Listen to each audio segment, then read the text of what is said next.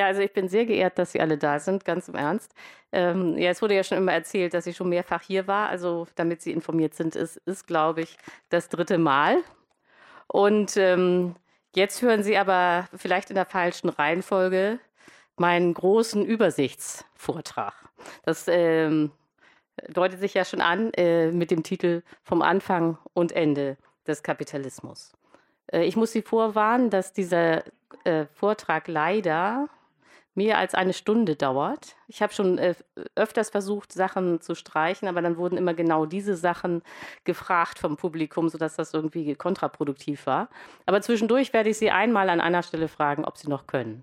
Und dann können Sie, können Sie sagen, nein, Sie wollen nicht mehr.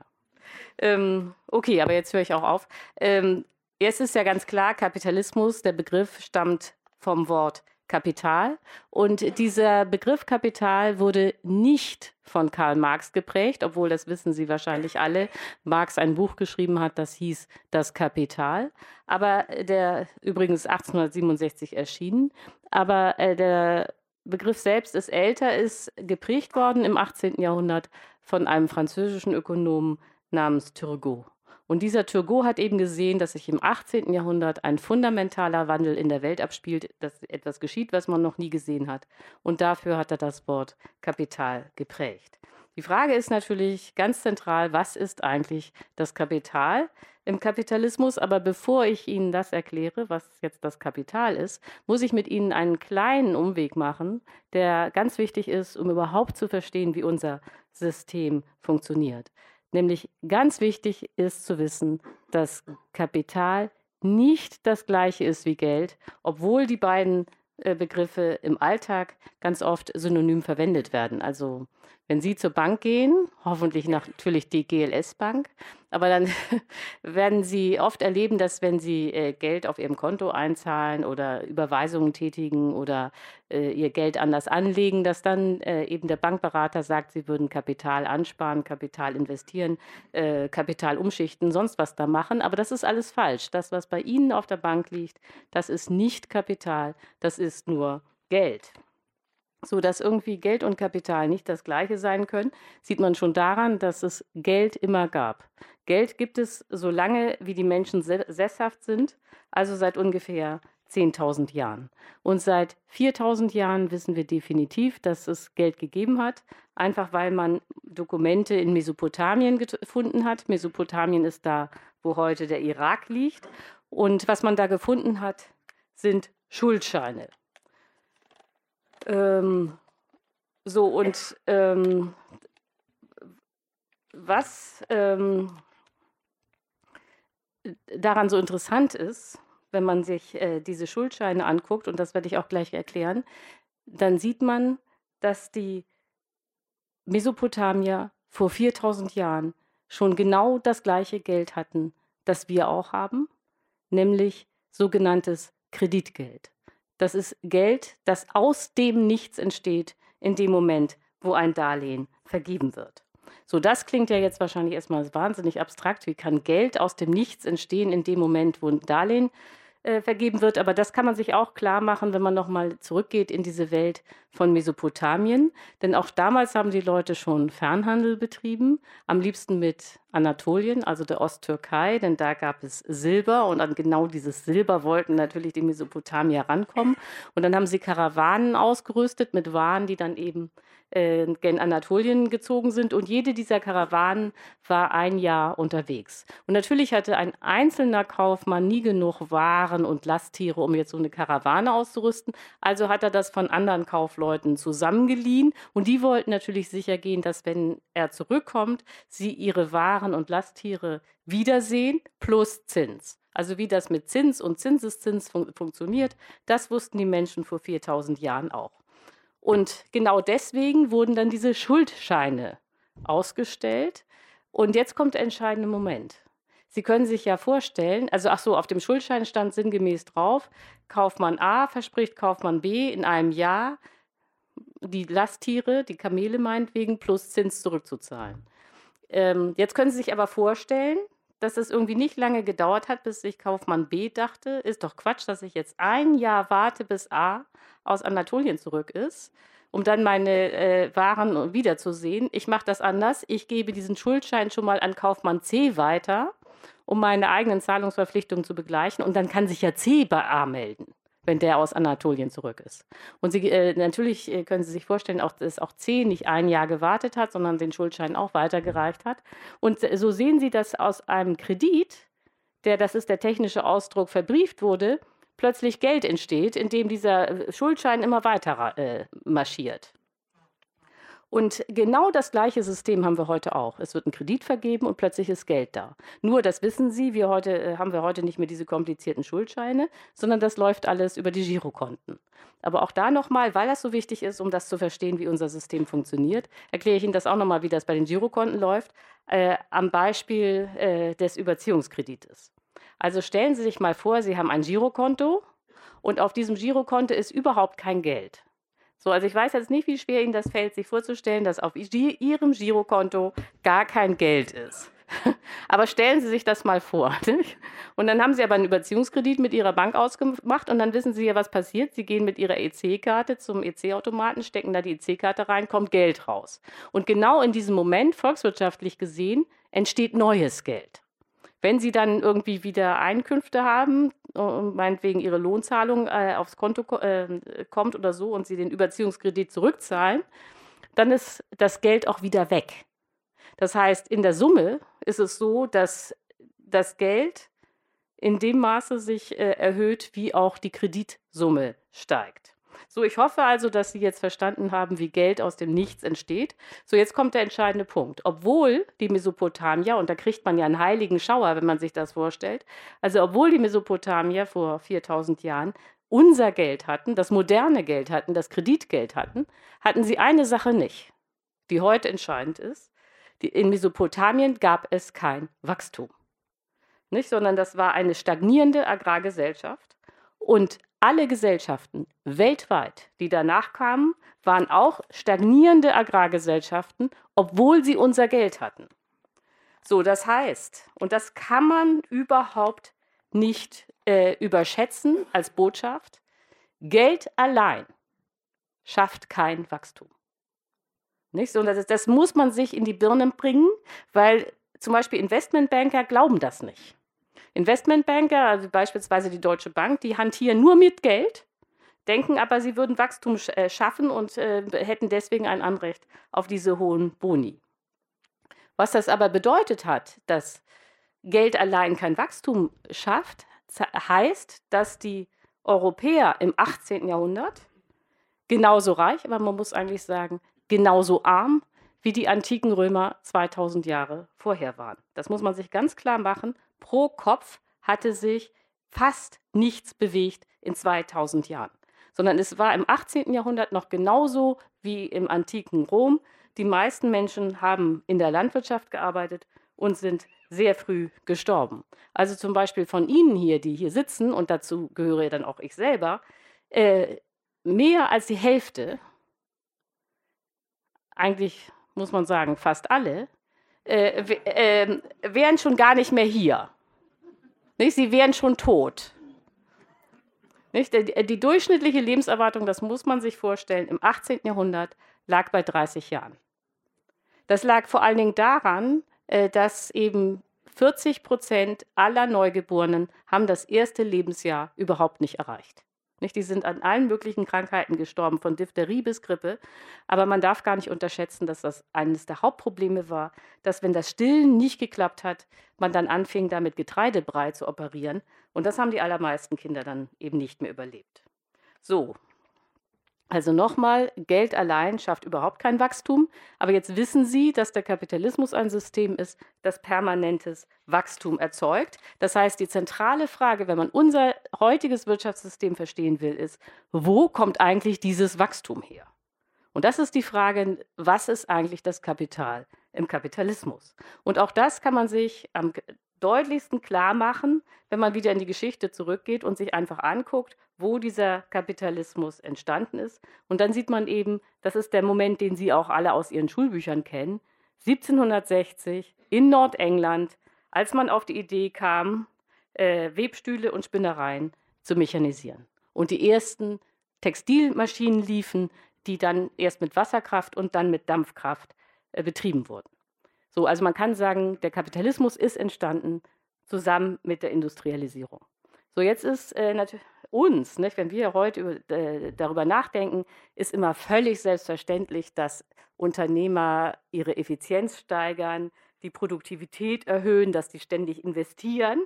Aber man muss sich klar machen, dass diese Idee, man investiert in die Produktion systematisch, um hinterher mehr Waren herzustellen und einen höheren Gewinn zu haben. Auf diese Idee war vorher weltweit nirgendwo irgendjemand gekommen.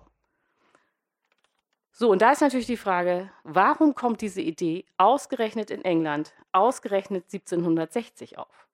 Warum nicht beispielsweise in Baden-Württemberg um 1500 oder 1000?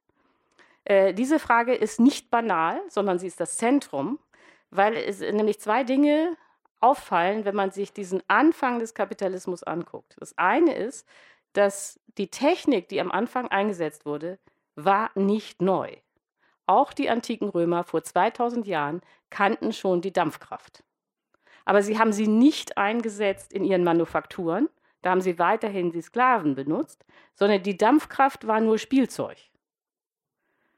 So, und das Zweite, was genauso interessant ist, ist, dass am Anfang die ersten Maschinen wurden nicht von Wissenschaftlern gebaut oder irgendwie an Universitäten konstruiert, sondern es waren im Wesentlichen Handwerker, die, die oft noch nicht mal lesen und schreiben konnten, die dann so lange an diesen Maschinen rumgebastelt haben, bis die endlich liefen. Also sehr berühmt geworden zum Beispiel ist ein Perückenmacher. So, wenn das aber so ist, dass die Technik nicht neu war und dass die ersten äh, Maschinenbauer Handwerker waren, dann ist natürlich wirklich die Frage, ja, warum nicht in Baden-Württemberg um, sagen wir mal, 1000? So, und ähm, äh, äh, das ist ganz ungelogen die zentrale Frage in der Wirtschaftsgeschichte. Äh, es sind dazu, das ist auch nicht übertrieben, sondern die Wahrheit, Tonnen von Büchern geschrieben worden, Regalmeter. Dann kam ein äh, niederländischer Historiker auf die wirklich gute Idee, äh, mal zu zählen, wie viele verschiedene Theorien es jetzt gibt, um den Anfang des Kapitalismus zu erklären. Der kam dann auf 20 verschiedene Theorien. Die werde ich jetzt hier nicht alle erzählen, sondern ich äh, stoße gleich zu der besten vor. Äh, aber nicht, dass Sie jetzt denken, ich versuche mir die äh, Theorie aus, die jetzt am besten zu meiner eigenen Meinung passt, sondern das, was ich Ihnen gleich vorstelle, das war ein weltweites Forschungsprogramm auf allen Kontinenten, was dann hunderte von Wissenschaftlern waren beteiligt, was dann in Oxford äh, an der Universität koordiniert wurde. Und äh, was dabei rauskam, ist, dass im 18. Jahrhundert aus äh, historischen Zufälligkeiten, die ich jetzt alle weglasse, sonst wären wir hier noch übermorgen, aber im 18. Jahrhundert waren die Löhne in England die höchsten der Welt. Die waren doppelt so hoch wie auf dem europäischen Kontinent. Äh, und damit passierte etwas, was man heute auch noch kennt. Äh, die Engländer waren nicht mehr konkurrenzfähig. Nicht? Weil die Löhne so hoch waren und ihre Arbeitskräfte so teuer, waren dann eben auch ihre Textilien teurer als die aus Frankreich oder auch aus Indien. So, und ähm, in dem Moment, als man feststellte, dass man nicht mehr konkurrenzfähig ist, hat man natürlich rumgeguckt, was machen wir jetzt? Wie können wir Arbeitskräfte sparen? So, und das ist genau äh, der zentrale Punkt, nicht? Weil die Menschen teuer waren, hat es sich dann zum allerersten Mal gelohnt, Maschinen zu bauen und einzusetzen. Und das ist übrigens auch so ein ehernes Gesetz des Kapitalismus, das gilt auch bis heute. Technik wird nicht eingesetzt, wenn man sie hat, sondern sie wird, sich, sie wird eingesetzt, wenn sie sich lohnt. Das ist aber jetzt nicht immer das Gleiche. Äh, so, was man auch an dieser ganzen Geschichte schon sieht, auch sehr wichtig, keiner hat den Kapitalismus geplant. Der ist absolut zufällig entstanden. Es hätte genauso gut sein können, glauben Sie es mir, aber das kann ich jetzt nicht alles darstellen, dass wir auch heute noch jetzt wir alle im Feudalismus gelebt hätten.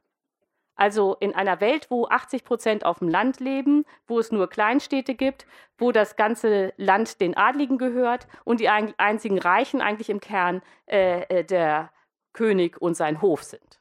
Und wir alle weiterhin mit 30 sterben. In dieser Welt hätten wir genauso gut enden können. Es ist ein totaler Zufall, dass es den Kapitalismus gibt. Äh, und äh, der ist dadurch entstanden, wirklich niemand hat ihn geplant, sondern ein paar Textilunternehmer wollten einfach nur konkurrenzfähig sein. Aber mit, dieser, mit diesem Ansatz haben sie, das wissen Sie, äh, eine Weltrevolution ausgelöst, denn in dem Moment, wo man Technik systematisch einsetzt, ist es eben so, dass jeder einzelne Arbeiter mehr produzieren konnte und damit war dann das Wachstum in der Welt. So, Herr Münch hat schon gesagt und mich zitiert, äh, dass äh, aus meiner Sicht äh, der Kapitalismus ein totales System ist. Ähm, in dem Sinne, dass er weit mehr ist, als nur die Wirtschaft umzustrukturieren oder materiellen Wohlstand zu, herzustellen, sondern er hat alles äh, verändert. Wir leben heute in keinem einzigen Bereich noch so wie unsere Vorfahren vor 200 Jahren. Ähm, und es gibt auch sehr viele, ach so, aber bevor ich da weitermache, ähm, habe ich, äh, merke gerade, dass ich gesprungen bin. Also nochmal kurz zurück. Äh, natürlich, was die Wirtschaftshistoriker auch schon beschäftigt hat, ist die Frage, wie viel reicher sind wir denn heute als unsere Vorfahren vor 200 Jahren? Also wie groß ist dieser Wachstumssprung gewesen, der sich durch den Kapitalismus ergeben hat? Aber bevor ich äh, Ihnen die Antwort verrate, würde ich jetzt mal gerne eine Umfrage machen, die mache ich neuerdings immer, egal wo ich bin, nämlich ähm, 200 Jahre, so lange ist der Kapitalismus in Deutschland ungefähr da, äh, sind ja äh, keine lange Zeit. Nicht? Das ist ja in jeder Familie, weiß man eigentlich, äh, wer vor 200 Jahren so die Vorfahren waren, vielleicht nicht alle, aber viele, was die gemacht haben, wie die hießen, wie viele Kinder die hatten, wo die gelebt haben und so weiter. Deswegen jetzt die Frage an Sie, ganz ehrlich beantworten. Wer von Ihnen hat einen einzigen Vorfahren? Es reicht einer, der vor 200 Jahren gelebt hat und hier in, äh, in Stuttgart oder äh, engster Umgebung von Stuttgart gewohnt hat. Also ich sehe jetzt hier genau zwei, drei, vier vielleicht. So, das ist übrigens fünf, also vielleicht habe ich jetzt, das ist übrigens ein ganz, ganz typisches Ergebnis, egal wo man ist. Es ist äh, ich habe das auch schon auf Dörfern gefragt. Es ist völlig egal. Ähm, maximal drei Prozent der Leute, die zu einem Vortrag kommen, haben nur äh, wenigstens einen Vorfahren, äh, der vor 200 Jahren an diesem Ort war. Das heißt, was Sie daran sehen, und das ist ganz wichtig, auch wenn wir jetzt hier immer Migrationsdebatten führen, Kapitalismus ist Wanderschaft. Nicht? Es gibt diesen, äh, diese Idee, diese Fiktion, dass alle immer an einem Ort sitzen, äh, äh, die, die gibt es nicht, das ist eine Fiktion. So, jetzt ähm, aber zu, zu der Frage, wie viel reicher sind wir? Äh, ungefähr sind wir heute 20 Mal so reich wie unsere Vorfahren äh, pro Kopf.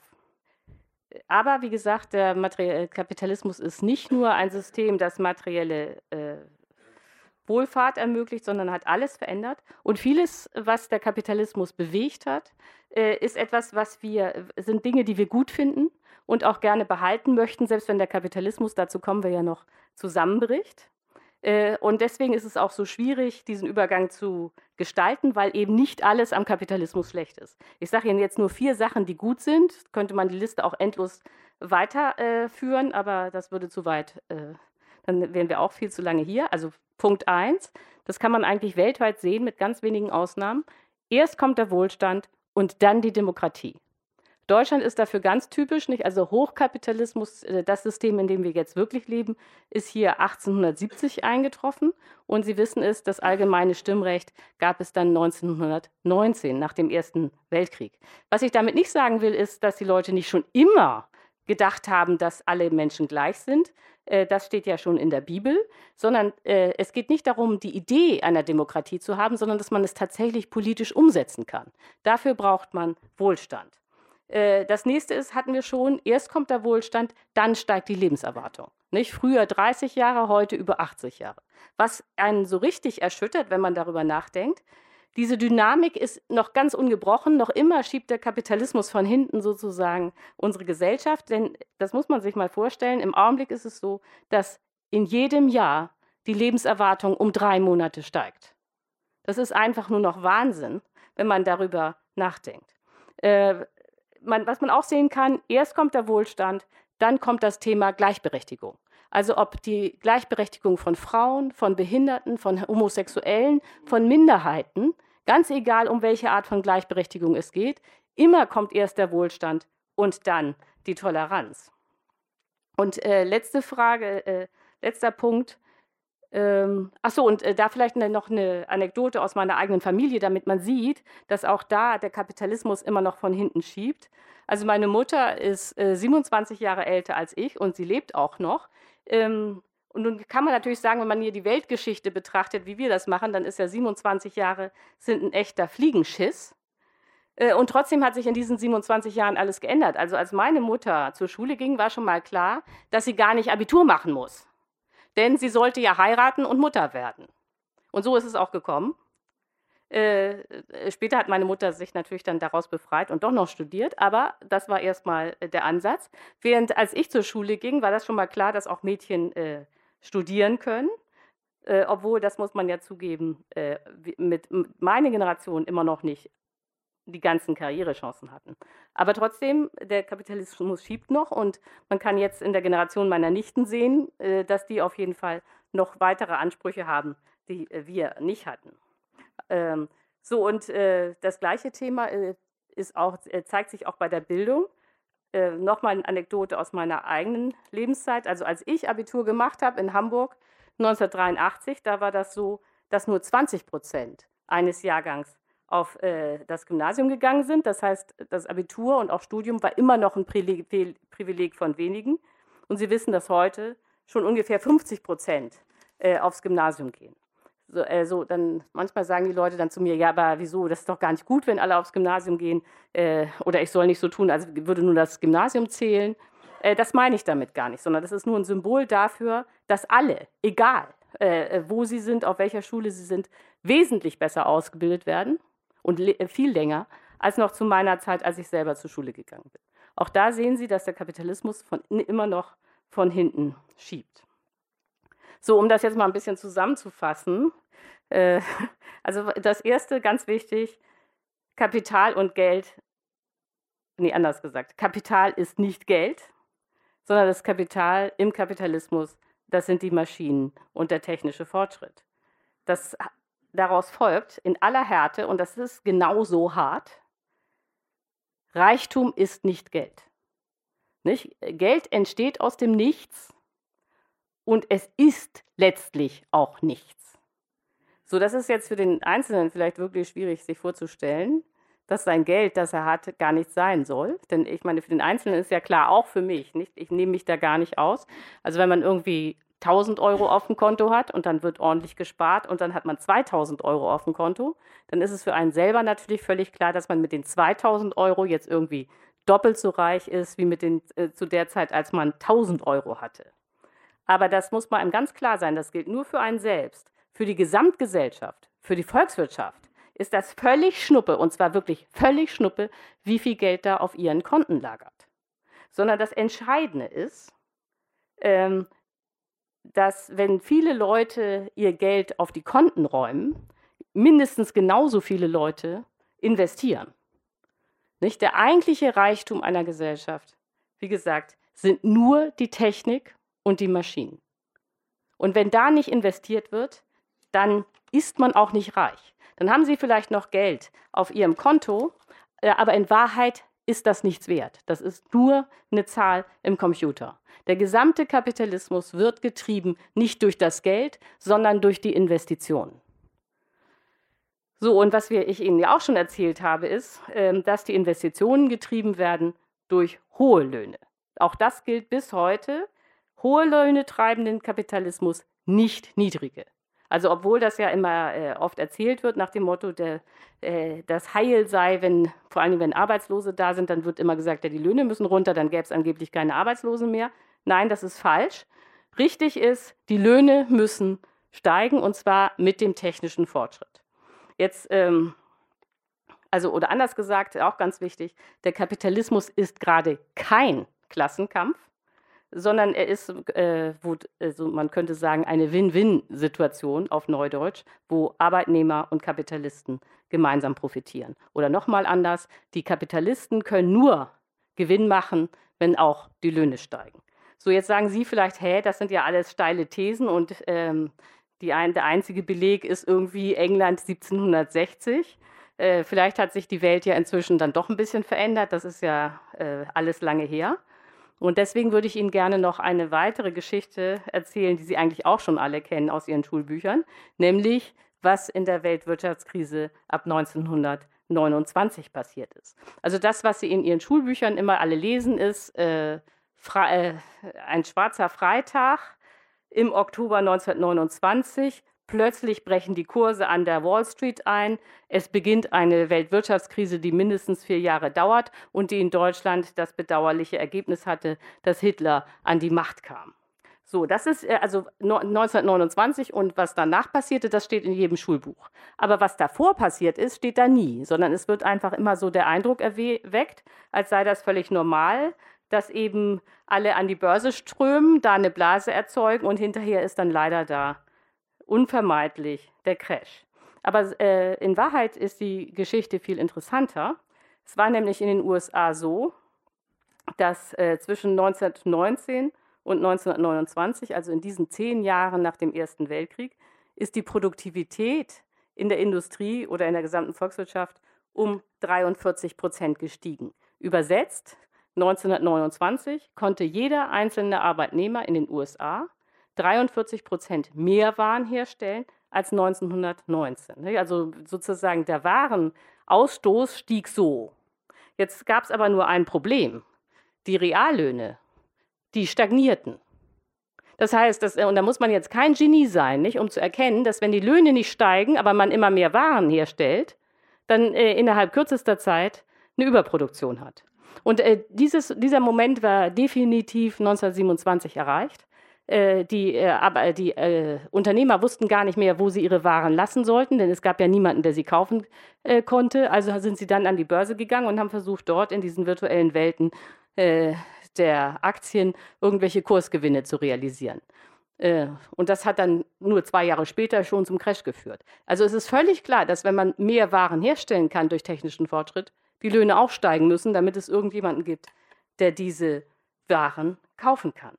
So, das ist jetzt aber irgendwie nicht, und das ist das äh, äh, ganz Gefährliche, das ist jetzt nicht irgendwie die lustige Geschichte darüber, wie doof die Amerikaner vor fast äh, 80 Jahren waren, oder nee, man muss sagen vor fast 90, äh, sondern äh, das Gleiche passiert jetzt schon wieder. Weltweit stagnieren die Reallöhne. Am allerschlimmsten ist es in den USA. Nicht? Da muss, das muss man sich mal vorstellen. In den USA ist es so, dass die mittleren Reallöhne seit 1975 nicht mehr gestiegen sind. Also was das heißt ist, wenn man die Inflation abrechnet, dann ist es so, dass jemand, der heute in den USA angestellt ist, genauso viel kaufen kann wie 1975. Es gibt überhaupt keinen Zuwachs beim Reallohn. Äh, insofern ist es auch im Rückblick eigentlich erstaunlich, dass ein Populist wie Trump erst jetzt an die Macht kommt. Wenn man sich das klar macht, dass Gesamt, das gesamte Wachstum von 40 Jahren ist nur bei den obersten 10 Prozent angekommen. So, aber das ist nicht nur in den USA so, da ist es nur am schlimmsten, sondern in Japan zum Beispiel ist es so, dass die Reallöhne seit 1990 nicht mehr steigen. Und in Deutschland, das wissen Sie ja alle selber, ist es so, dass seit ungefähr 2000 die Reallöhne nicht mehr steigen. Also zwischen 2000 und 2014 war es konkret so, dass die Reallöhne stagniert haben. Es gab überhaupt keinen Zuwachs. Also natürlich, äh, wenn Sie jetzt auf Ihren Lohnzettel gucken, gab es immer so kleine Erhöhungen, aber wenn man die Inflation wieder abrechnet, die es ja auch gab, dann war am Ende nichts übrig. Und seit 2015 gibt es so leichte Steigerungen, aber auch die reichen überhaupt nicht aus, um diese sozusagen den Verlust seit 2000 auszugleichen. Oder anders gesagt, seit 2000 ist die deutsche Wirtschaft ungefähr um 20 Prozent gewachsen und davon ist bei den Arbeitnehmern sind nur 4 Prozent angekommen. So, das ist absolut äh, gefährlich, denn wenn überall weltweit wieder die Arbeitnehmer nicht beteiligt werden, dann ist das ein wesentlicher Grund, warum man genau das Gleiche beobachten kann was man eben auch schon 1929 gesehen hat, nämlich dass die Finanzmärkte sich enorm aufblähen, weil es überhaupt keinen Sinn hat, in die Realwirtschaft zu investieren, weil es ja gar nicht genug Leute gibt, die irgendwas kaufen könnten. So dass sich also ich kann leider nicht alles erzählen, sonst aber dass sich irgendwas fundamental im Kapitalismus geändert hat. Man kann auch sagen, dass wir wirklich in eine neue Epoche eingetreten sind, äh, das sieht man daran, dass es in zehn Jahren drei schwere Finanzkrisen gab. Das hat es in dieser Form im Kapitalismus vorher noch nie gegeben. So, wenn Sie sich jetzt fragen, ja, was für Finanzkrisen? Nochmal ein kurzer Rückblick. Also ab 2001 gab es die sogenannte Dotcom-Krise. Äh, äh, das, äh, in Deutschland hieß dieses Ganze neuer Markt. Und das war die Idee, dass man in den virtuellen Welten des Internets irgendwie Geld verdienen kann mit Firmen, die überhaupt keinen Gewinn machen. Das ist dann auch dramatisch zusammengebrochen. Insgesamt das war eine sehr teure Krise. Weltweit sind dann 5,6 Billionen Dollar, nicht Milliarden, sondern Billionen Dollar an Aktienvermögen vernichtet worden. Und in Deutschland sind dann auch sehr viele Normalbürger reingefallen, weil sie sich eine Telekom-Aktie gekauft hatten. Ich, ja, ich, an dem Lachen höre ich schon, dass einige dabei waren. So, dann ab 2007, also erst gab es diese Dotcom-Krise, ab 2001, ab 2007 gab es dann die Finanzkrise, nicht, auch aus, kam auch aus den USA, war diese Idee, daran erinnern Sie sich ja noch alle, dass man Hypotheken an äh, Menschen vergeben kann, die gar kein Einkommen haben. Das kann natürlich auch nicht klappen. Und seit 2010 ist die Euro-Krise akut, die auch keineswegs vorbei ist. So, und das muss man sich schon klar machen, dass das ein Novum ist, dass schwere Finanzkrisen immer an der gleichen Stelle, nämlich im westlichen Zentrum des Kapitalismus, einschlagen. Und jeder, der in der Bank ist, und da rechne ich auch Herrn Münch dazu, äh, ist eigentlich äh, überzeugt, dass eine neue Finanzkrise jederzeit möglich ist und dass nur unklar ist, was der Auslöser sein wird, aber dass das gesamte System komplett instabil ist und eigentlich äh, auf den nächsten Crash zufährt, das sind, da sind sich alle einig. So was das Problem ist, daran ist jetzt nicht, wie Marx dachte, dass der Kapitalismus an diesen Finanzkrisen zugrunde geht. Äh, jetzt haben wir genug äh, Erfahrung mit dem System und wissen, der Kapitalismus selbst überlebt jede Finanzkrise. Man muss nur lange genug warten, aber irgendwann kommt die nächste Hochkonjunktur. Sondern das Problem ist, dass die Demokratie eine Finanzkrise nicht überlebt. Und ähm, da muss man jetzt gar nicht nur auf Hitler gucken von 1933, der natürlich durch so eine schwere Finanzkrise an die Macht gekommen ist, sondern das reicht eigentlich mal bis nach Ungarn beispielsweise zu gucken. Nicht? Also wenn man sich jetzt fragt, warum Ungarn eigentlich auch äh, schon seit Jahren ein quasi faschistisches Regime hat, dann ist ein Kern, ähm, dass eben Ungarn seit 2008 in einer Wirtschaftskrise sitzt, um die sich ähm, niemand richtig kümmert. So, und natürlich in dem Moment, wo es Arbeitslosigkeit gibt, wo die Perspektiven fehlen, sind Menschen sehr schnell geneigt, dann zu denken, dass ein Führer, der irgendwie auf äh, Heimat macht und auf Nation, dass der dann irgendwie die Rettung sein könnte. Das heißt, das ist eigentlich das, was ich Ihnen mitgeben will. Äh, man muss den Kapitalismus politisch steuern, um zu verhindern, dass er in schwere Krisen gerät. Und ein ganz wichtiger Hebel ist eben, dass man dafür sorgt, dass die Löhne mit, der, äh, mit, der, mit dem technischen Fortschritt steigen. So, jetzt haben Sie den ersten Teil geschafft. Ähm, wenn Sie jetzt, wenn man Ihnen aber, wenn man aber sagt, ähm, ja, man will äh, den äh, Kapitalismus politisch steuern und man muss dafür sorgen, dass die Löhne irgendwie mit der äh, Produktivität oder dem technischen Fortschritt zunehmen, dann wissen Sie, äh, was als Einwand kommt. Äh, da kommt nämlich immer, nee, das geht aber gar nicht. Also, dass der Staat in die Wirtschaft eingreift, ist undenkbar. Denn wir haben ja hier die Marktwirtschaft, die äh, dadurch funktioniert, dass es irgendwie perfekten Wettbewerb gibt und der Staat sich raushält. So, und deswegen, das, da müssen Sie jetzt leider auch noch durch, äh, würde ich Ihnen eben gerne noch mitgeben, dass der Kapitalismus nicht das gleiche ist wie eine Marktwirtschaft und dass das, was wir hier haben, eben keine Marktwirtschaft ist. Also weder eine freie Marktwirtschaft noch eine soziale Marktwirtschaft. Wir haben hier gar keine Marktwirtschaft, sondern was wir hier haben, ist ein Kapitalismus. Und ähm, Sie, äh, Sie, wissen ja, ähm, Marktwirtschaft meint nämlich nicht, dass es irgendwie Märkte gibt, also Wochenmärkte, wo man Äpfel kaufen kann, sondern die Marktwirtschaft ist ein theoretisches Konstrukt, das Sie auch alle kennen, wenn Sie auf die Wahlplakate der FDP und der CDU gucken. Die Idee ist bei der Marktwirtschaft, äh, wenn ich ihn, äh, es gibt ganz viele, ach so, oder, ähm, wie mache ich das am besten?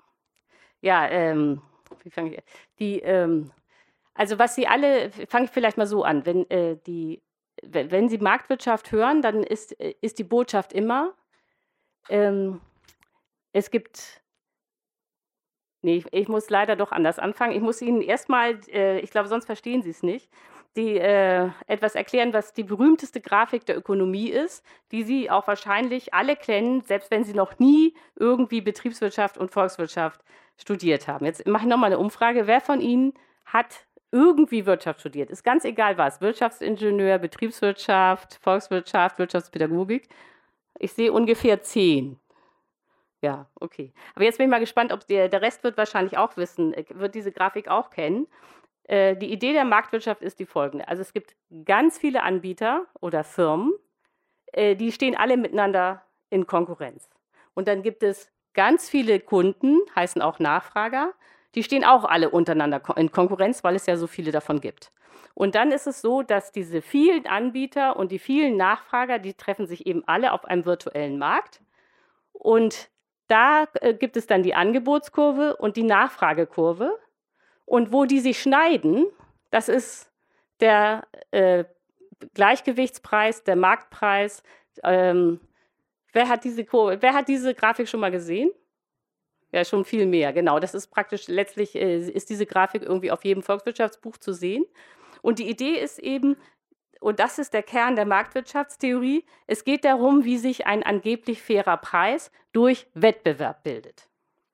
So, und jetzt, das ist ja alles eine schöne Theorie oder eine schöne Idee, nur, und das muss einem ganz klar sein, und deswegen gibt es diese Marktwirtschaft nicht, äh, die Konkurrenz, die da immer unterstellt wird von diesen vielen Firmen, äh, die gibt es nicht. Sondern stattdessen haben wir hier ein völlig anderes System, nämlich ein System, in dem Großkonzerne regieren die dann von den Rohstoffen bis zum Absatz die gesamte Wertschöpfungskette kontrollieren. Äh, also nur eine einzige Zahl, und die ist nicht von mir, sondern vom Statistischen Bundesamt, die macht klar, in welcher Welt wir hier leben. Nicht? Weniger als ein Prozent der Firmen kontrollieren in Deutschland 68 Prozent des Umsatzes.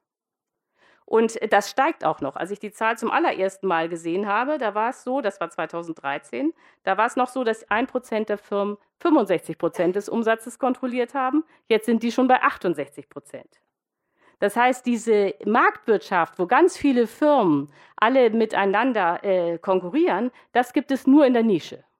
Also äh, natürlich kleine Firmen ob das jetzt Gastwirte sind oder Handwerker, die sind alle wirklich in der Konkurrenz. Also wenn Sie zum Beispiel in eine Kneipe gehen und da schmeckt das Bier nicht, dann gehen Sie natürlich das nächste Mal in eine andere Kneipe und der Kneipier mit, der, mit dem schlechten Bier, äh, der geht dann in den Konkurs.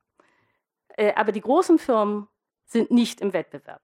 Dass das so ist, das können Sie auch sehen an einem Phänomen, das Sie alle kennen, nämlich am DAX, also Deutscher Aktienindex. Da wissen Sie, dass da die 30 wichtigsten deutschen Firmen drin sind. Und wenn Sie sich dann mal angucken, wann diese Firmen gegründet wurden, dann stellen Sie fest, dass nicht alle, aber viele in einem Zeitkorridor von 1870 bis 1880 gegründet wurden. Dass die aus dieser Zeit kommen, ist kein Zufall, denn genau das habe ich Ihnen ja schon erzählt. 1870 kam der Hochkapitalismus in Deutschland an. Und genau in diesem Moment, wer da am Start war und dazu eine Aktienfirma wurde, der ist heute noch äh, äh, wichtig. So, wenn Sie sich jetzt fragen, hey, welche äh, Firmen sind das denn? Eine kleine Liste. Also Allianz, die Deutsche Bank, die Commerzbank, Thyssen, BASF, Bayer und natürlich auch die, ähm, äh, die Autofirmen, die Sie kennen, wie Daimler-Benz. Äh, die sind etwas später gegründet worden, also erst äh, so, äh, aber auch noch vor dem Ersten Weltkrieg. Dass die nicht schon 1870 gegründet wurden, lag nur daran, das wissen Sie ja hier in Stuttgart alle, dass das Auto etwas später erfunden wurde. Das heißt, äh, wir haben es hier mit einem zementierten Märkten zu tun, also ob das Stahl ist, Banken, Chemie, Pharma oder Autos oder Versicherungen, äh, da kommt niemand mehr von außen rein, sondern die großen Konzerne kontrollieren das Wirtschaftsgeschehen komplett äh, um mal zu verstehen, wie komplett die großen Firmen äh, das Geschehen kontrollieren. Also stellen Sie sich mal vor, vielleicht gibt es davon ja hier mehr, Sie sind Ingenieur. Also Ingenieure ran. Wie viele gibt es davon hier? Ja, also aber auch nicht mehr als Ökonomen. Aber egal, stellen Sie sich alle vor, Sie wären Ingenieur und hätten jetzt die Idee für ein ganz tolles Auto, das Sie selber bauen wollen. Das können Sie komplett vergessen. Nicht? Also, sondern es ist genau andersrum, sondern weltweit gibt es im Augenblick noch ungefähr 18 unabhängige Autofirmen. Und die Frage, die die Analysten beschäftigt, ist nur noch, wer von diesen Autofirmen als erstes vom Markt verschwindet. Also lange Zeit hat man sich überlegt, dass das Fiat sein könnte, Peugeot sein könnte, Renault sein könnte. Jetzt aber nicht im Ernst, nicht? Äh, vielleicht VW wegen dem Dieselskandal. Nee, aber Sie sehen, die Diskussion ist immer nur, wer fliegt raus, nicht wer kommt da noch rein. Und auch wenn es sich plötzlich neue Märkte öffnen, wie zum Beispiel das Internet, dann hat man sofort wieder das gleiche äh, System, nämlich wenige Giganten setzen sich innerhalb ganz kurzer Zeit durch. Und Sie wissen ja, wie die heißen, Google, Amazon, Microsoft.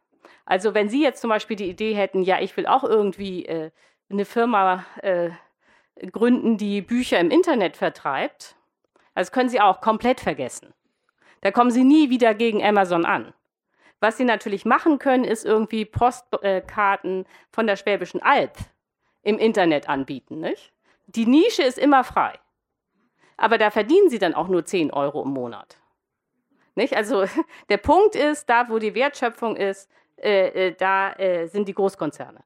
Oder um das nochmal umgekehrt zu sagen, damit Sie so einen Eindruck bekommen. Es gibt in Deutschland sehr, sehr, sehr viele Kleinfirmen, äh, die maximal zehn Personen beschäftigen. Also ich als Journalistin, offiziell bin ich eine freie Journalistin, bin auch so eine kleine Firma. 87 Prozent aller Firmen sind Kleinfirmen. Massen. Aber die Wertschöpfung, die diese 87 Prozent der Firmen äh, zusammenbringen, äh, sind ganze 6 Prozent des Umsatzes. Nicht jede Menge Firmen, aber nur 6 Prozent des Umsatzes. Ein Prozent der Firmen hat schon 68 Prozent des Umsatzes. Ne? Da sehen Sie, wie die Realitäten im Kapitalismus verteilt sind. So, das ist auch gar nicht neu, das muss man vielleicht noch erwähnen. Äh, sondern ähm, das hat schon immer so funktioniert und das liegt an etwas, was ähm, man Verdrängungswettbewerb nennen könnte. Ähm, nicht, wenn der Markt äh, irgendwie, wenn alle investieren und irgendwann ist der Markt gesättigt, dann fliegen eben die kleinen Firmen oder die schwachen Firmen als erste raus. Ähm, außerdem, und das muss einem auch klar sein, dass, äh, wenn man das versteht, dass äh, Kapitalismus im Kern Technik ist, und dass es immer um Investitionen geht, dann wissen Sie, äh, dass es inzwischen so ist, dass jedes einzelne Produkt, egal was es ist, kostet immer schon Milliarden. Ein einziges neues Automodell, Milliarden. Ein einziges neues Medikament, Milliarden. So, das heißt, bevor man investiert, muss man wissen als Konzern, dass hinterher der Gewinn stimmt. Sonst würde man doch nicht Milliarden investieren, um hinterher zu merken, hey, kein Kunde will, mein, will meine Waren haben. Das heißt, diese dieser totale Wettbewerb, von dem die Marktwirtschaftler immer reden, der wäre in Wahrheit viel zu chaotisch. Der würde überhaupt nicht funktionieren. Also wenn es wirklich so wäre, erst äh, investiert man und dann ist der totale Wettbewerb und hinterher will keiner das eigene Produkt haben, dann würden wir hier überhaupt nicht von der Stelle kommen. Sondern der Gewinn muss planbar sein und das heißt aber nichts anderes, das ist auch wichtig, um unser System zu verstehen. Wir leben hier in einer privaten Planwirtschaft. Das ist äh, natürlich anders als der Sozialismus. Also Sie wissen ja, wie der Sozialismus lief. Da hat der Staat alles besessen und zentral geplant. Hier im Kapitalismus ist es so, ähm, die Produktionsmittel gehören Großkonzernen, also privaten Einrichtungen, die dann dezentral planen, aber sie planen auch. Und das ist nicht neu, sondern eben schon immer so gewesen. Und damit Sie vielleicht verstehen, äh, und das ist die anschaulichste Geschichte, die ich kenne, wie Kapitalismus funktioniert, erzähle ich Ihnen jetzt kurz noch äh, die Geschichte der Glühbirne. Hier sind ja auch welche. Und das ist die Geschichte von AEG.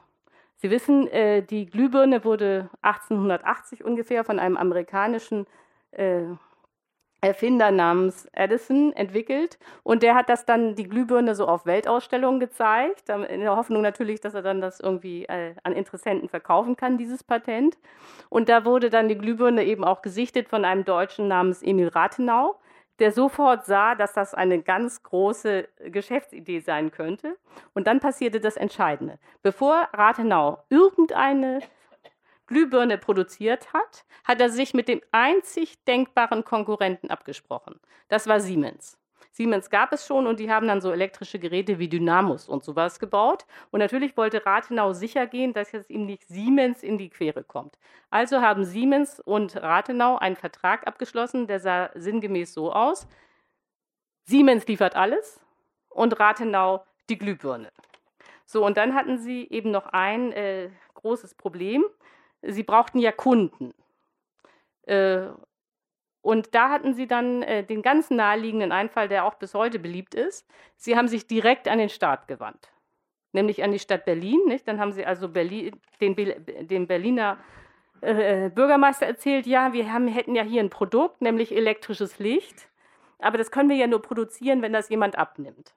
So, das hat den äh, Berlinern eingeleuchtet und dann hat eben die Stadt Berlin gesagt, okay, wir nehmen euch das elektrische Licht ab, haben einen Konzessionsvertrag geschlossen.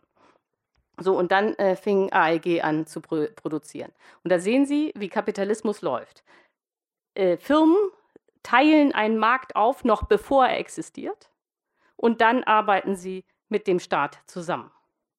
Und das, will, das ist kein Skandal, nicht, dass Sie mich missverstehen, sondern das funktioniert immer so. Und äh, seit 1880 haben wir in Deutschland Großkonzerne, Kartelle und Trusts.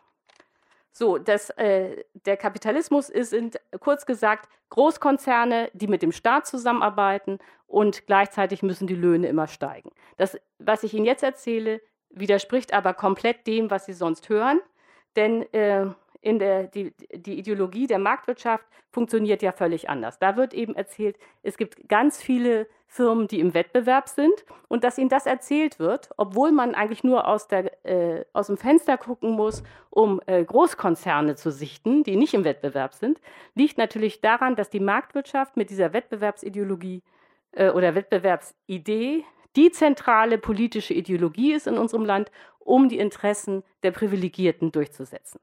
Sie alle kennen die Geschichte, die läuft immer so. Ja, hier sind äh, ganz äh, sind die Firmen, die müssen sich im Wettbewerb durchsetzen. Da äh, ist es am Ende so, dass der Beste gewinnt. Da zählt die Leistung, da zählt die Effizienz. Ähm, da ähm, wird äh, nichts, gibt es keine Verschwendung. Und dann gibt es hier den Staat, da sitzen nur Bürokraten, die von nichts eine Ahnung haben, die die Steuergelder verschwenden, wo eigentlich die Beamten nur auf ihren Sesseln sitzen und ahnungslos äh, äh, Dokumente ausfüllen, die keiner braucht. Und wenn man das, diese Welt erstmal glaubt, hier der Wettbewerb, wo sich leistungsstarke Firmen durchsetzen, wo nur noch die Besten gewinnen und da der Staat, wo nur Ahnungslose rumhängen, dann ist natürlich ganz schnell klar, und äh, das werde ich Ihnen jetzt noch ein bisschen erzählen, was dann passiert. Nämlich erstens, der Staat darf sowieso nicht regulieren, denn der Markt ist ja die Freiheit und der Staat ist der Zwang. Zweitens, ganz klar, kennen Sie alle, wenn man erstmal glaubt, dass hier die äh, Besten sich im Wettbewerb durchsetzen, dann ist ja ganz klar, dass man die Reichen nicht besteuern darf. Denn die haben ja alle wahnsinnig was geleistet. Wenn man aber weiß, dass äh, diesen Wettbewerb gibt es gar nicht, sondern es sind Großkonzerne, die schon seit 1870 am Start sind, dann ist ja irgendwie auch klar, dass die Reichen wahrscheinlich auch zum großen Teil Erben sind, äh, die also ein leistungsloses Einkommen genießen. Nicht, dass Sie jetzt denken, ich wollte alle enteignen, so weit geht äh, mein Furor gar nicht, sondern ich will nur erklären, warum es durchaus in Ordnung ist, wenn die Reichen einen Teil ihres Einkommens dann auch äh, als Steuer an den Staat geben. Aber es ist natürlich auch klar, wenn man erstmal glaubt, dass der Markt und die Effizienz regieren und da der Staat immer ahnungslos äh, äh, nur stört, dass man dann die gesamte Daseinsfürsorge privatisieren muss. Nicht? Sie waren alle dabei, man hat die äh, Elektrizitätswerke verkauft, man hat die sozialen, den sozialen Wohnungsbau verkauft und äh, nach dem Motto, das können die Privaten alles besser. Und man hat, das war vielleicht der größte Skandal, auch die Rente zum Teil privatisiert. Das ganze Ding heißt Riester-Rente. Ich will jetzt nicht wissen, äh, wer von Ihnen eine Riester-Rente hat, aber der Kern war, der Staat hat inzwischen hunderte, also mehr als 100 Milliarden an Subventionen gezahlt. Und wenn man sich jetzt anguckt, ja, wo ist denn das ganze Geld geblieben?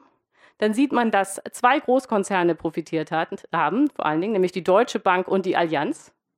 Zwei Großkonzerne, die seit 1870 am Start sind. Aber alles ja totale Marktwirtschaft, nicht? Und deswegen müssen wir die Rente privatisieren.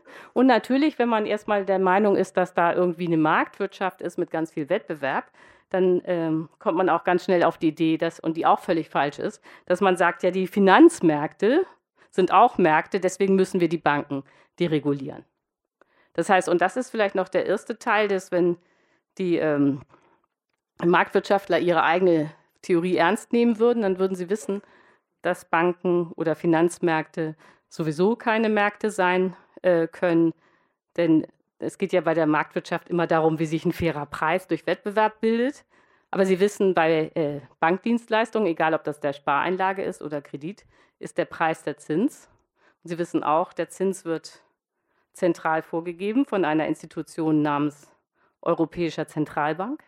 Das heißt, es ist ganz klar, dass Banken äh, keine normalen Betriebe sind, dass die Finanzmärkte auf gar keinen Fall Märkte sind und dass das alles Unsinn ist, was die Marktwirtschaft erzählen, wenn es um die freien Finanzmärkte geht. Kurz und gut, ich hoffe, ich habe Sie überzeugt, ähm, dass wir hier in einer Welt von Großkonzernen leben. Und wenn man das weiß, dass es dann völlig klar ist, dass wir eben auch einen starken Staat brauchen, um diese Großkonzerne zu kontrollieren. Nicht? Das, wir können jetzt die Wirtschaft nicht sich selbst überlassen, wenn man weiß, dass das äh, durch, von Großkonzernen durchsetzt ist. So, aber selbst wenn man jetzt sagt, okay, der Staat muss politisch steuern, ähm, gibt es noch einen Einwand, das geht aber jetzt ganz schnell, der dann ganz oft kommt. Ja, kann ja sein, ist eine gute Idee. Der Staat muss äh, natürlich die Wirtschaft irgendwie ähm, äh, führen, aber das geht heute nicht mehr. Denn jetzt sind, haben wir ja leider die Globalisierung und die Nationalstaaten haben überhaupt keine Macht mehr. Äh, und das geht jetzt ganz schnell, aber diesen Irrtum würde ich eben auch noch gerne mit Ihnen besprechen. Ähm, die Globalisierung gibt es, aber sie ist nicht neu. Sie ist genauso alt wie der Kapitalismus oder anders gesagt, der Kapitalismus war von Anfang an global. Das Einzige, was an dem Wort Globalisierung neu ist, ist das Wort. Nicht? Also Globalisierung als Wort gibt es erst seit 1990. Nicht? Also als der eiserne Vorhang gefallen ist, China und Russland wieder teilgenommen haben an der allgemeinen kapitalistischen Welt, hat man das dann Globalisierung genannt. Aber das äh, führt völlig in die Irre, sondern der Kapitalismus selber war immer global. Und das mache ich jetzt nur an zwei Anekdoten fest, die einfach alles sagen und ganz schnell gehen. Nämlich das eine ist, kennen Sie alle, Marx und Engels haben ein 1848, also vor jetzt 170 Jahren, einen Text geschrieben, der hieß Das Kommunistische Manifest. Ist übrigens am 21. Februar 1848 erschienen, also wirklich genau vor 170 Jahren. So, und Sie wissen auch, wie äh, dieser Text endet. Sie alle kennen die Worte, fünf Stück. Proletarier aller Länder, vereinigt euch. Da stand nicht drunter, Proletarier Deutschlands, vereinigt euch. Nicht? Das heißt, die, äh, Marx und Engels wussten schon vor 170 Jahren, dass der Kapitalismus ein globales Phänomen ist und grenzüberschreitend. So, das wussten natürlich aber nicht nur die Kommunisten, das wussten auch die Kapitalisten. Und deswegen noch mal ganz kurz die Unternehmensgeschichte von Siemens. Äh, die hatten wir ja auch schon mal. Nicht? Also Siemens wurde 1847 in Berlin gegründet. 1850 hatten sie ein Büro in London. 1851 ein Büro in St. Petersburg und 1870 hatte diese Firma nichts Besseres zu tun, als ein Transatlantikkabel von England nach Nordamerika zu legen.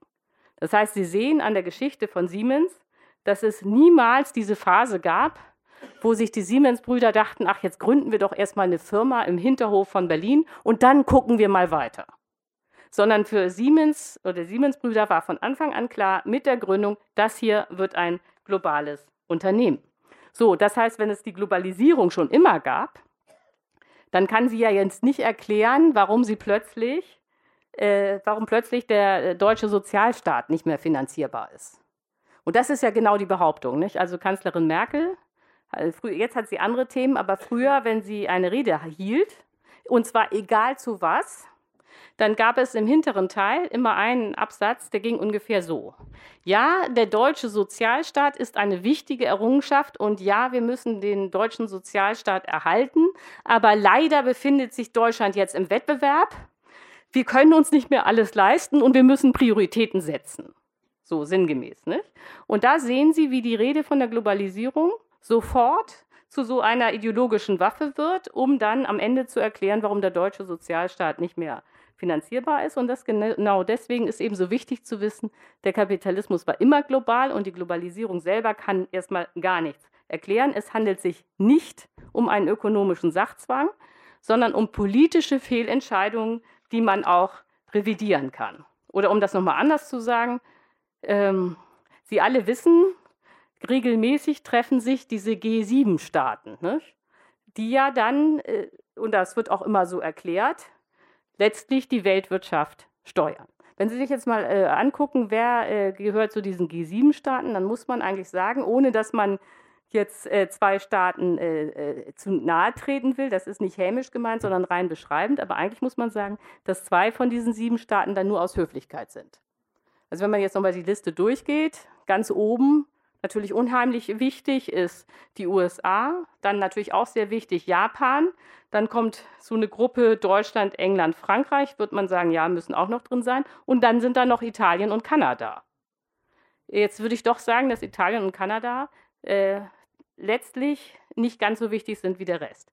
Wie auch immer, Sie sehen, dass man ganz eindeutig sieht, dass ganz wenige Länder weltweit bestimmen, was ökonomisch passiert. Dann kann man aber nicht sagen, hey, das ist eine Globalisierung und diese wenigen Länder haben jetzt leider keine Macht mehr. Sondern das, es ist doch was ganz anderes passiert. Die beiden größten Steueroasen, das muss einem völlig klar sein, sind die USA und Großbritannien. Man kann aber nicht erst eine Steueroase einrichten und sich dann wundern, dass die Unternehmen keine Steuern zahlen. Das hat doch alles mit Globalisierung überhaupt nichts zu tun. Ähm, das heißt, äh, die gute Nachricht, um das jetzt mal zusammenzufassen, ist, man kann den Kapitalismus politisch steuern, man kann auch Krisen abfedern, man kann die Sozialsysteme finanzieren. Der Kapitalismus ist ein super System. Nicht? Äh, die Löhne steigen, Wohlstand äh, ist möglich, es kommt Demokratie, äh, jedenfalls in vielen Fällen und so weiter. Es ist eigentlich ein, das, ein wirklich ein faszinierendes System, das man eigentlich, jedenfalls ich, auch gerne behalten würde, weil es nämlich auch ein System ist, das man politisch gestalten kann. Jetzt kommt aber die schlechte Nachricht. Und die ist, und das hat Herr Münch ja auch schon vorweggenommen, der Kapitalismus wird leider trotzdem zusammenbrechen. Jetzt ist, die Frage, jetzt ist der Moment gekommen, wo ich Sie frage, ob Sie noch können. ist aber da, Sie können noch, ja, es dauert auch nicht mehr lange. Der, der, das Ende ist ganz schnell. ja, also jetzt komme ich zu dem zweiten Teil meines Vortrages, nicht, zum Ende des Kapitalismus. Ähm, der Kern, das, äh, das Kernproblem ist für Sie alle nicht neu, das kennt jeder. Nicht? Der Kapitalismus, das habe ich Ihnen ja erklärt, ist ein System, das Wachstum erzeugt. Ähm, blöderweise ist es eben aber auch ein System, das Wachstum benötigt, dazu werde ich noch mehr sagen, um stabil zu sein. Jetzt ist es aber ja völlig klar, dass man in einer endlichen Welt nicht unendlich wachsen kann. Dieser Spruch ist allgemein bekannt, ist nicht von mir und er ist leider einfach wahr. Und man sieht ja, die, äh, man sieht ja jetzt schon, dass der Kapitalismus äh, an absolute Grenzen gerät. Und zwar an absolute Grenzen. Das, die eine Grenze ist die Umweltgrenze. Also es wird ja oft so getan, als wäre der Klimawandel das einzige Problem, das wir hätten. Also der Klimawandel ist schon ein enormes Problem. Aber es ist ja so, dass wir alles zerstören. Nicht die Böden, die Meere, äh, äh die, das, die gesamten Ökosysteme, alles. Das Klima, der äh, Klima ist nur ein großes Problem von vielen anderen großen Problemen. Und das Zweite ist nicht nur, dass wir bei, der Umwelt an die Grenzen kommen, sondern auch bei den Rohstoffen. Oder um das mal zu übersetzen, Westeuropa lebt so, als hätten wir drei Planeten, die wir äh, ausbeuten könnten, aber bekanntlich haben wir nur einen.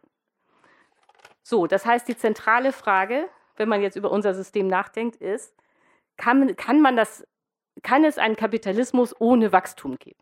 Also kann man das ganze System irgendwie so äh, umbauen, dass wir äh, nicht mehr wachsen, sondern sozusagen gerade ausschippern?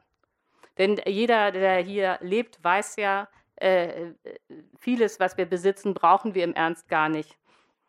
Und äh, auf keinen Fall brauchen wir hier noch mehr Wachstum. So, aber die pessimistische Antwort Antwort lautet eben, nein, es ist nicht möglich, den Kapitalismus umzubauen, so dass alles so bleibt, wie es ist, nur dass es kein Wachstum mehr gibt. So, und diese pessimistische Antwort stammt von Hans-Christoph Binswanger, der jetzt vor ungefähr äh, vier Wochen gestorben ist, im Alter von, ich glaube, 87 Jahren. Ähm, äh, er war, ist Schweizer gewesen, äh, hat in, äh, ganz lange in St. Gallen gelebt. Und was ihn eben interessant macht, ist, dass er jetzt, äh, da, nee, anders gesagt, dass er eigentlich der einzige Volkswirt war, äh, der sich wirklich für Umwelt interessiert hat. Nicht? Er zum Beispiel hat die Ökosteuer entwickelt, die wir dann in Deutschland eingeführt haben. Also dieses Modell kommt von ihm. Äh, und gerade weil er die Umwelt so wichtig fand als Thema, hat er sich eben als einer der ganz wenigen Volkswirte wirklich mit dieser Frage beschäftigt, kann man denn jetzt diesen Kapitalismus irgendwie umbauen? Und deswegen ist es auch so bedauerlich, dass seine Antwort Nein war. Denn die eigentlich hatte er ja auf die Antwort Ja gesetzt und gehofft. Und die, seine technische Begründung ist, und das übersetze ich dann aber nochmal, ist, dass wenn es keine Wachstum mehr geben würde, würden die Investitionsketten reißen und das ganze System ins Chaos stürzen. So, was heißt jetzt äh, die Investitionsketten reißen? Das ist eigentlich einfach. Also, äh, was ja jeder weiß, ist, Betriebe investieren dann, wenn sie auf zusätzliche Gewinne hoffen. So, zusätzliche Gewinne, volkswirtschaftlich gesehen, ist aber genau das gleiche wie Wachstum. Wenn man jetzt hier sagen würde plötzlich, ja, hier ist aber nichts mehr mit Wachstum, also wie man das Wachstum aus dem System rauskriegen würde, ist nochmal eine ganz andere Frage. Aber angenommen, das würde man irgendwie hinkriegen, dass man das Wachstum verbietet, dann gäbe es ja keine Gewinne mehr. Es gäbe diese zusätzlichen Investitionen nicht mehr. Und es würde sich so eine chaotische Spirale nach unten drehen. Und das Ende darf man sich nicht friedlich vorstellen, sondern das wäre Chaos ne? und wahrscheinlich auch das Ende der Demokratie. So, um das jetzt nochmal, äh, das klingt ja jetzt sehr abstrakt, aber äh, um das nochmal konkreter zu füllen, äh, mit etwas, wo wir alle dabei waren. Sie, das hat Herr Münch ja auch schon angesprochen. Vor fast zehn Jahren, äh, im September 2008, brach die Investmentbank Lehman Brothers in den USA an der Wall Street zusammen während der Finanzkrise. Und ähm, Sie wissen, was dann passiert ist. in dem Moment, wo eine Bank zusammenbrach, haben alle äh, Unternehmer weltweit gedacht. Huch, was ist denn hier los? Äh, wer weiß, wie viele Banken noch zusammenbrechen. Äh, also ich äh, schalte jetzt mal hier auf Nummer sicher. Eigentlich wollte ich ja investieren, aber jetzt investiere ich lieber doch nicht, ähm, ähm, sondern gucke erst mal, was passiert. Und meine Maschine, die ich kaufen wollte, die kann ich in einem halben Jahr immer noch kaufen, falls die äh, Wirtschaft äh, dann sich erholt hat. So, und diese, in dem, äh, dieses Denken hat dazu geführt, dass dadurch, dass nicht mehr investiert wurde, dass äh, die Weltwirtschaft zum ersten Mal seit dem Zweiten Weltkrieg geschrumpft ist. Auch in Deutschland hatten wir 2009 ein Minus von 5 Prozent und dass es nur 5 Prozent waren. Lag daran, das ist vielen Deutschen gar nicht aufgefallen, dass der äh, deutsche Staat innerhalb von einem Jahr 400 Milliarden Euro in die Wirtschaft gepumpt hat. Nicht? Die deutsche Staatsverschuldung ist von 60 Prozent der Wirtschaftsleistung auf 80 Prozent gestiegen. Zum Teil äh, ist das Geld, äh, das man für die Bankenrettung brauchte, aber sehr viel Geld ist auch in die Realwirtschaft geflossen, einfach um sicherzustellen, dass man auf keinen Fall weiter schrumpft.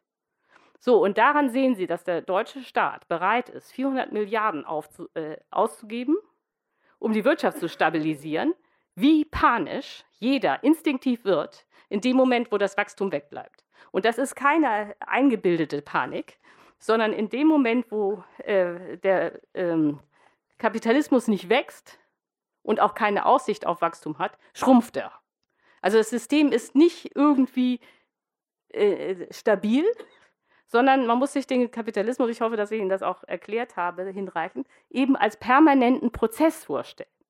Nicht? Und wenn dieser Prozess gestört wird, dann ist auch das Einkommen weg, das man verteilen wollte dann geht es abwärts. So, und ähm, das, ist, äh, das festzustellen, ist absolut tragisch, weil es so ist, das kennen Sie ja auch alle, viele von Ihnen haben sicher auch schon Pico, Nico Pech mal erlebt, äh, äh, es fehlt nicht an den Visionen. Also wie eine ökologische Kreislaufwirtschaft aussehen äh, würde oder könnte, wo man genauso viel verbraucht, wie man hinterher recyceln kann, äh, das ist alles ausgearbeitet. Das ist nicht der Punkt.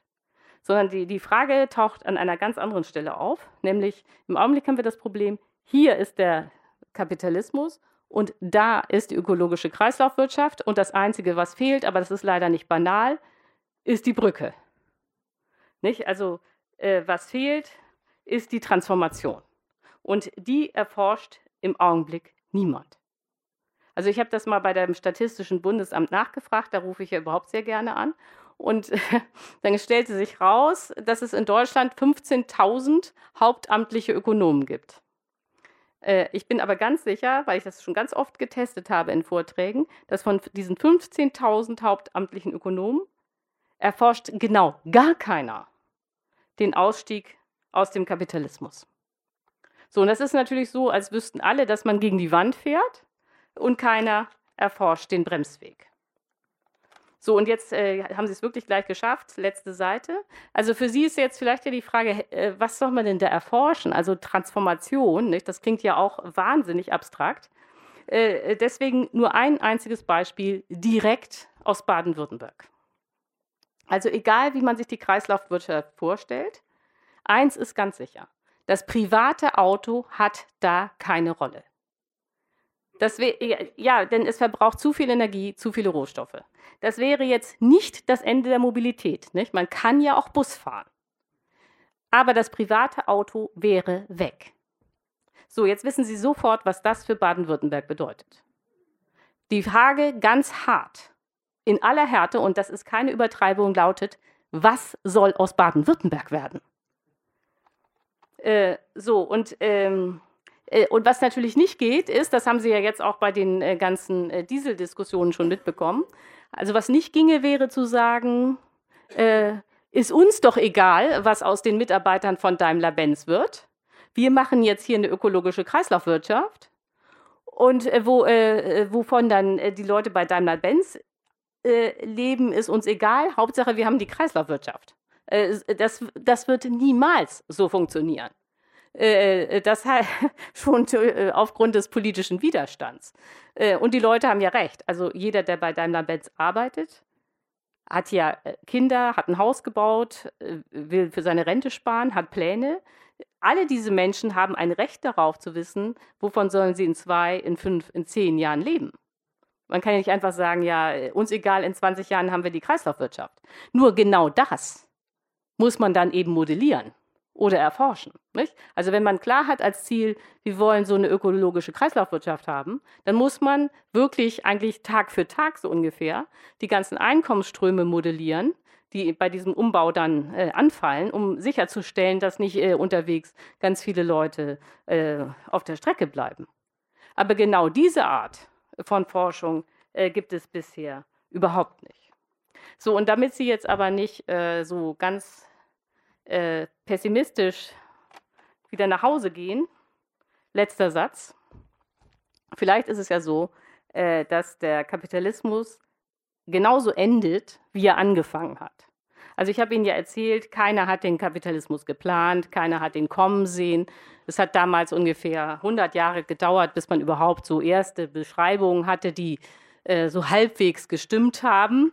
Äh, und vielleicht ist es ja wieder so, dass in 100 Jahren unsere Nachfahren sich äh, fragen, warum haben die hier alle in, äh, im Untergeschoss der Stadtbibliothek von Stuttgart gesessen und sich mit dem Kapitalismus beschäftigt. Es war doch schon völlig klar, dass das nächste System da ist und schon übernimmt. Also vielleicht ist es so, dass wir gar nicht sehen, äh, dass der Wandel schon stattfindet. Das wäre doch äh, vielleicht eine tröstliche, ein tröstlicher Ausblick. Okay, vielen Dank.